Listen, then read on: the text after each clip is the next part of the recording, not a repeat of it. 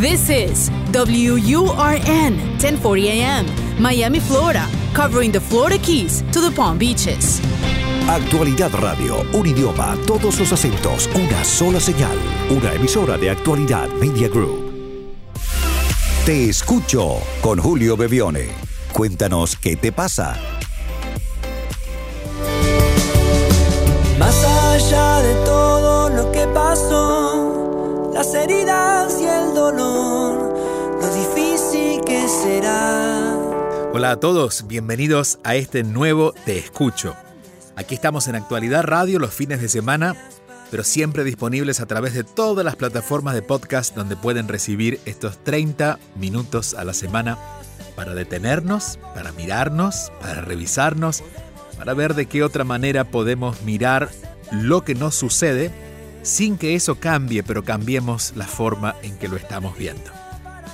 Si quieren dejar un, un número si quieren dejar un mensaje, nuestro número de teléfono a través del WhatsApp es el más 1-305-824-6968. Más 1-305-824-6968. Allí en ese teléfono siempre estamos disponibles a recibir sus mensajes. Y claro, en los fines de semana, en cada nuevo episodio, podremos contestar a aquellos que ustedes van dejando. Recuerden que a veces no los contestamos inmediatamente, vamos respondiéndolos a medidas que llegan, pero siempre van a tener respuesta. Más 1-305-824-6968. Comenzamos. Te escucho. Te escucho con Julio Bebione. Envía tu mensaje o video por WhatsApp y cuéntanos qué te pasa. Hola Julio, buenas tardes, te hablo desde Madrid. Eh, mi nombre es Ayarit, soy venezolana, eh, soy periodista, soy también madre de un niño de dos años. Y bueno, en esta oportunidad quiero comunicarme contigo para que escuches un poco de mi perspectiva y al mismo tiempo agradecerte enormemente por darme todas esas herramientas, eh, he comenzado a seguirte ya hace eh, varios meses, diría yo que un año y tanto, a pesar de la crisis de Venezuela, cuando estaba en Venezuela, pues cuando había oportunidad de acceder al Instagram, pues te escuchaba siempre tus intenciones, te leía y ya después de ocho meses de estar aquí en España tuvieron un detalle muy lindo, una muy buena amiga eh, Argentina también, como tú. he tenido muy buena conexión con los argentinos aquí en España. Y bueno, he empezado a leer Volver a mí. Al mismo tiempo, otro libro muy interesante que se llama El poder de la hora de Cartol. Y con la conexión en los caminos de mi vida, aunque soy comunicadora social, he tratado de a veces pues no dispersarme en tantas cosas que podemos hacer como comunicadores social y más en esta etapa de mi vida, tengo 29 años, pues quisiera mm, contarte un poco mi, situación.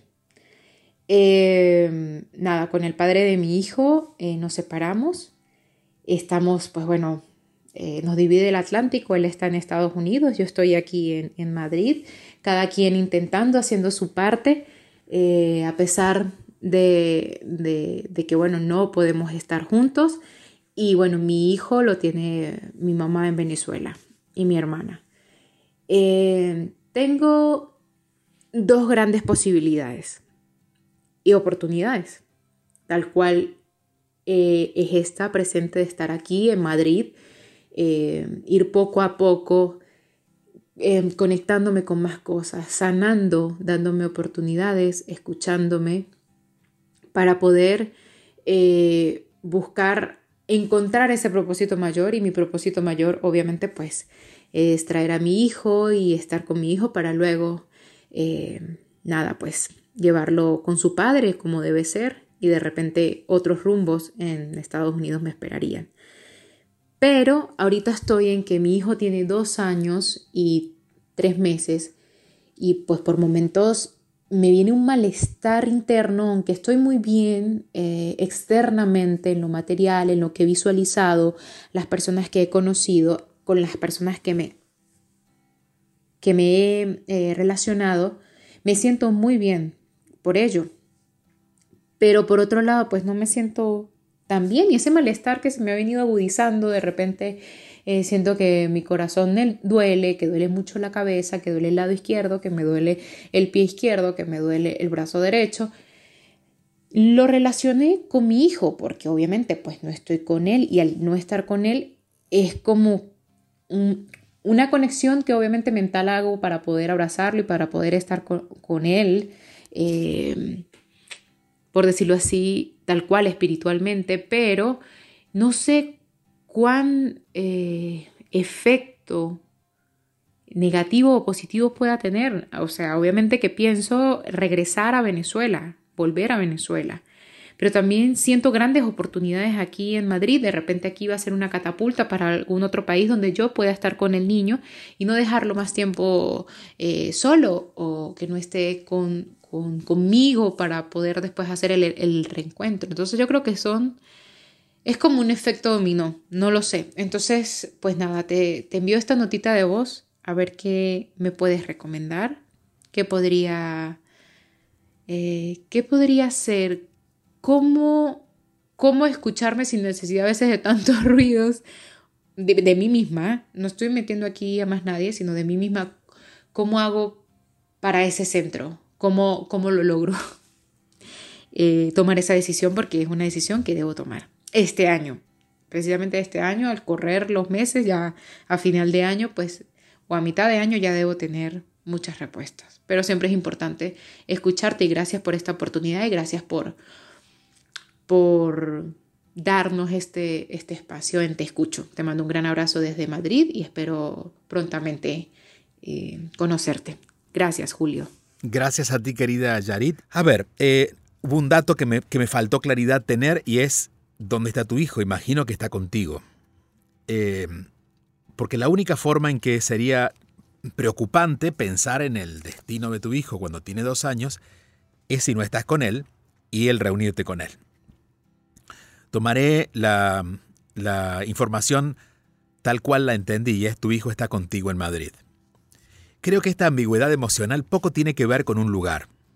Sabes, eh, el alma o nuestros mundos internos poco conocen del mundo externo. El que conoce del mundo externo es nuestro ego, nuestra personalidad, esa parte humana, pero la parte espiritual, que es la que nos mueve en estas ambigüedades emocionales, como pidiéndonos que tomemos rienda en algo, eh, tiene que ver con algo interno. Por lo tanto, el Madrid u otro lugar son solamente símbolos, según entiendo, de una decisión que tú tienes que tomar acerca de bueno, le intuyo porque no la conozco, pero acerca de qué quiero hacer con mi vida. Em, y sobre todo por la edad que tienes, hacia los 29, hacia los 28, los 30, es un momento de nuestra vida en que empezamos a mirar más hacia adelante que lo que hemos vivido, porque el peso de lo que hemos vivido no es tan grande. Eh, nunca debería serlo, pero bueno, cuando digamos que en, en nuestros 20 años el futuro tiene mucho más, eh, nos llama mucho más la atención que el pasado. Cuando ya tenemos 50, 60, 70 y tanto vivido que a veces no podemos mirar para adelante con tranquilidad porque el pasado nos, nos invita a que lo sigamos mirando. En tu caso, estás en este momento en el de definir qué quieres hacer con tu vida. Tu vida va más allá de Madrid o Venezuela. Y lo voy a poner en este contexto. Si tú sientes que mereces una vida ordenada, una vida próspera, una vida con posibilidades de trabajo, posibilidades profesionales y posibilidades de vida en general, ¿no? Posibilidades de entretenerte, de, de estar disfrutando lo que vives, quizás la elección tenga que ver con Madrid. Pero Madrid o Venezuela o Estados Unidos o Rusia o lo que sea que nos pase como elección, no debería determinarnos en base a ese destino, sino en base a lo que nosotros queremos vivir en nuestra vida y luego esa decisión se va a dar por añadidura. Por eso es tan importante que en este momento y preparándote para esta decisión que tú dices vas a tener que tomar este año, no saques cuentas o especules en base a destinos. Está bien clara qué es lo que tú quieres para tu vida. Una vez que uno tiene claridad en lo que uno realmente quiere para uno, hay lugares que se descartan. Hay personas que ya no forman parte de nuestra vida. Y hay personas que sabemos que van a estar presentes no importa dónde estén, porque forman parte de lo que nosotros deseamos o, o anhelamos en nuestro camino personal. Por eso tomarte este tiempo para reflexionar acerca de qué es lo que quieres para ti, cómo deseas que sea tu vida y veo algunos valores, ¿no? Porque incluso veo en tu forma de expresión esta, esta eh, claridad, orden, estas cosas que forman parte de ti. ¿Dónde las puedes ofrecer? Es independiente porque, bueno, porque incluso si fueras a, Venezuela quizás podrías tener otro contexto, un poco más ordenado del desorden que tienen en este momento como sociedad, eh, porque tú llevarías eso. Pero lo importante es qué es lo que quiero para mí. Y en base a eso, luego será espontánea la decisión de hacia dónde y con quién. Claro, siempre con tu hijo. Y creo que en este caso también deberías recordar que eh, a veces hay una exageración en planificar, entre comillas, la vida de los hijos por parte de los padres porque todavía los hijos no tienen edad de decidir qué quieren hacer con sus vidas. Y no, y no han dado grandes indicios. Tiene dos años. Entonces, mientras tu hijo tenga tu apoyo emocional, tu comprensión, tu cariño y por supuesto tu apoyo material, tu trabajo con él va a estar dado. No pongas tanto énfasis en él, pon más énfasis en ti, que si tú estás bien, él, estoy seguro, estará mucho mejor. Mientras tanto, aquí seguimos, aquí te escucho. Te escucho con Julio Bebione, solo aquí, en Actualidad Radio. Buenos días, Julio, ¿cómo estás? Eh, quiero eh, agradecerte de verdad porque eh, es maravilloso lo que escucharte y leerte ha logrado cambiar en mí. ya leí el libro desde adentro y, fue maravilloso. Fue maravilloso con tanto amor, con tanta dulzura que, que nos haces vernos a nosotros. De verdad, muchas gracias, muchas gracias. Eh, mira, te quiero comentar, ya, yo ya te había enviado un mensaje antes y con todas las cosas que tú has eh, respondido a otras personas y mi mensaje pronto está por salir también, me has ayudado mucho. Pero yo tengo una pregunta, si yo descubrí que yo, yo tengo un problema y es un tema de apego, de, de dependencia, ¿sí? que es mío, ¿sí? no es de la otra persona, es mío y yo lo descubrí, yo ya lo empecé a sanar y yo ya sé que tengo que encontrar el amor en mí, tengo que estar eh, eh, en mí, yo no lo puedo buscar afuera, nadie me puede dar la satisfacción, el amor más que yo, ¿sí? Si yo ya descubrí eso, pero yo puedo pensar que, las, que la otra persona, la, la, persona que era antes mi pareja, yo ahora la vea con bondad y yo la vea con cariño como un amigo, ¿eso es posible? O sea, yo siento eso, pero yo no quiero, yo quiero pensar, no, o, más bien, no me quiero confundir y pensar que, que, de pronto quiero buscar algo, pero la verdad, te soy sincera, yo ya no lo veo como pareja, no lo veo como hombre, lo veo como amigo, como...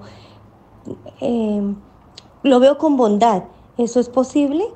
Eh, o estoy como equivocada y más bien debo seguir, o sea, yo sé que tengo que seguir trabajando en, el tema de mi apego, de soltar, pero, y sé que lo he logrado mucho, lo he logrado, de verdad me siento plena, me siento plena disfrutando conmigo, disfrutando, llevándome a comer yo, eh, abrazándome yo, mirándome al espejo y diciéndome, te amo, te amo, Eliana.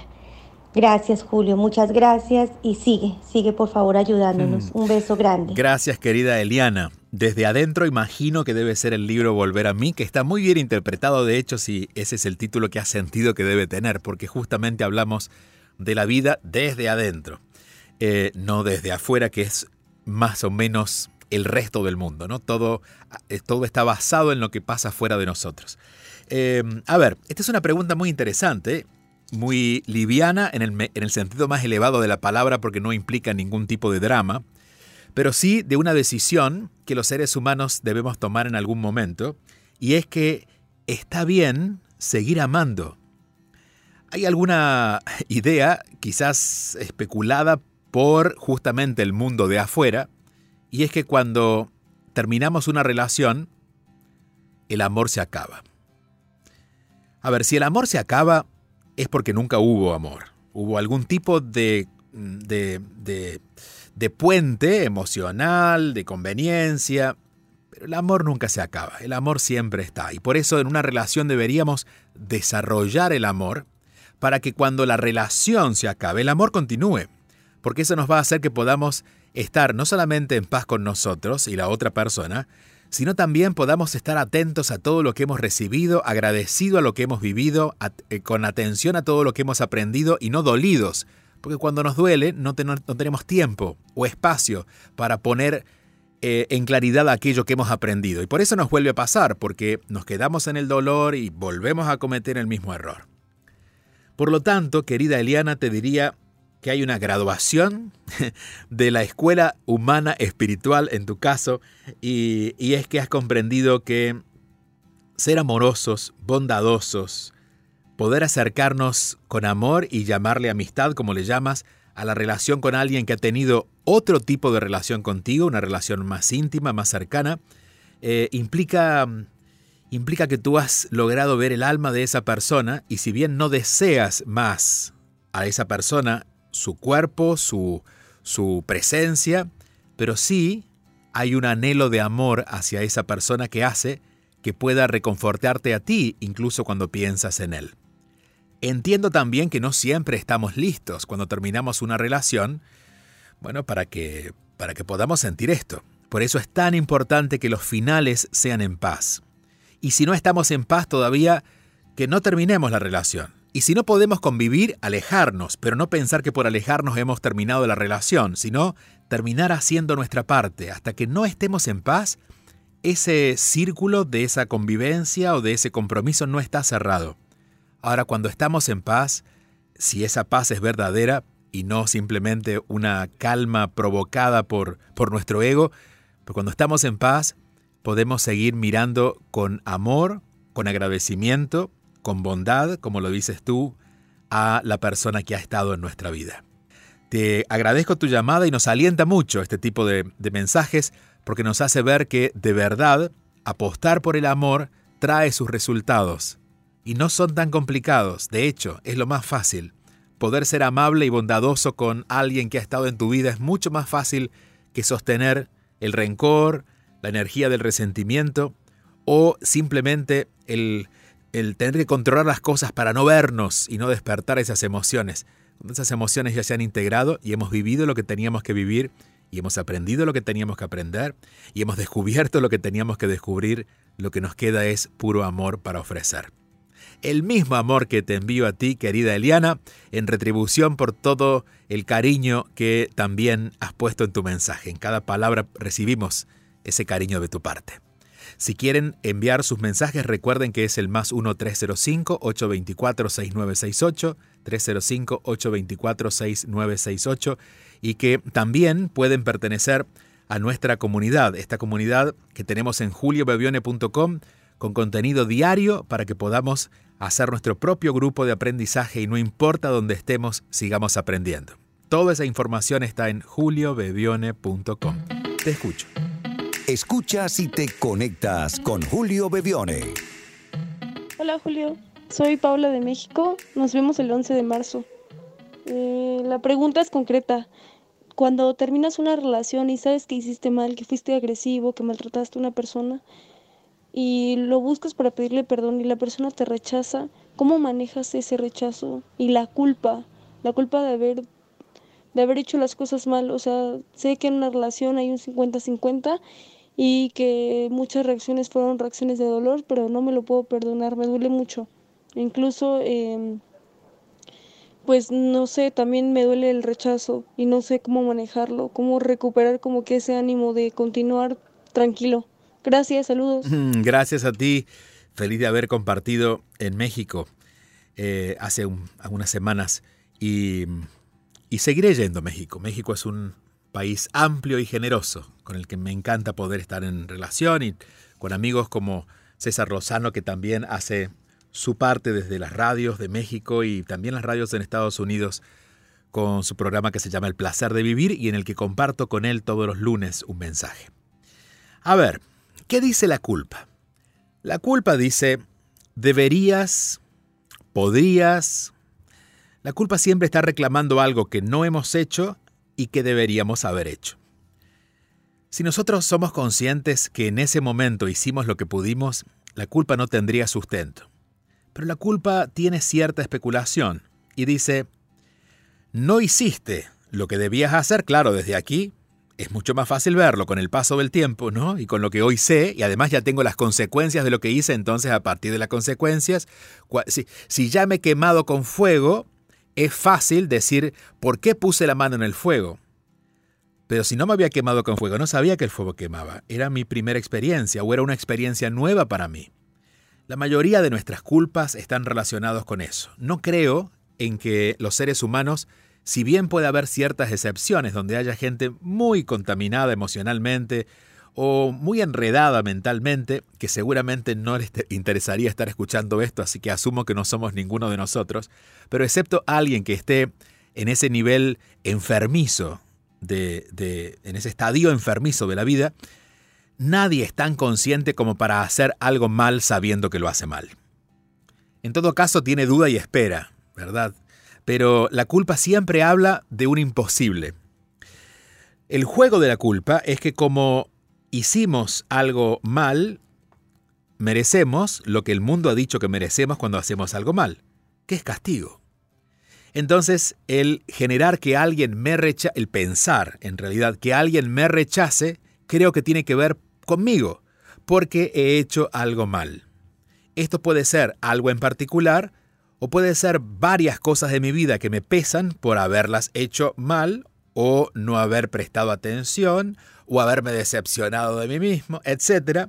Entonces, como creo que hay algo mal conmigo, cualquier comentario de tu parte lo voy a tomar como un rechazo, especialmente aquellos que no me gustan o que no hablan bien de mí.